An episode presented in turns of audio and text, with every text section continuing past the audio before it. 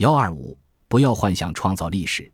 当我想到所谓整体历史的时候，在我的脑海里就会浮现出这样一个画面：帝王或者英雄站在高高的山巅上，俯瞰整个大地，为自己马上要创造历史而心潮澎湃、豪情万丈。极目望去，在他的眼中是乌泱泱的人海，芸芸众生，小如蝼蚁。对他来说，面对这样的人海，多一个不多，少一个也不少。个体在这里已经失去了意义，个体的命运在这里是无关大局的。芸芸众生之间是没有区别的，甚至看不清他们的面孔。他们变成了一种我们称之为的群体、群众或者人民这样的概念。他们没有自己的故事，也没有自己的历史，当然也就没有自己的未来。如果这些芸芸众生为了帝王或者英雄所谓的宏大事业而死去，就无声无息地化为了尘土。在宏大的历史叙事中，个体是整体完全可以忽视的东西，这就是整体史的本质。在历史上，有许多手握生杀大权的人，相信他们是按照历史的规律行事，因此就可以达到预设的任何目的，哪怕在许多人看来，那都是无稽之谈。但是他们仍然执着地坚持自己那种所谓的自信，因此，在我看来，历史决定论不仅仅是一个历史哲学的问题，实际上是一个现实的问题。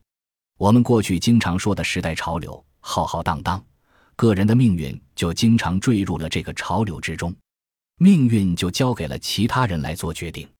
小人物能否生存下去，全凭决定他们命运的人的一点恻隐之心。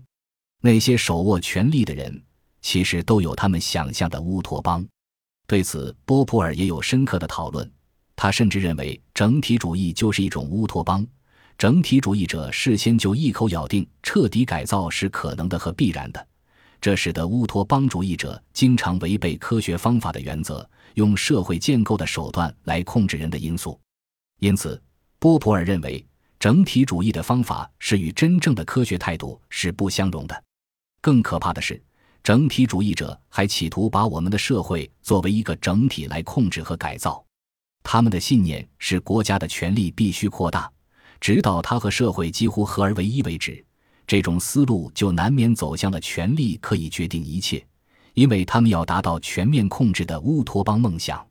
而乌托邦的梦想在世界上所造成的灾难，现在有许多还历历在目，是不能轻易的被忘却的。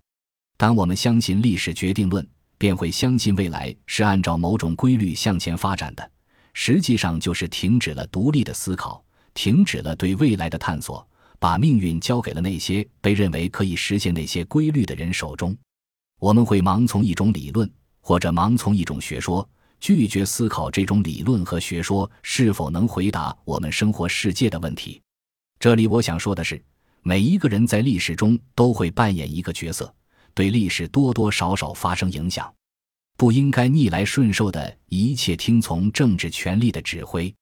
对于历史研究者来说，最好放弃发现历史规律和写出整体历史的雄心壮志。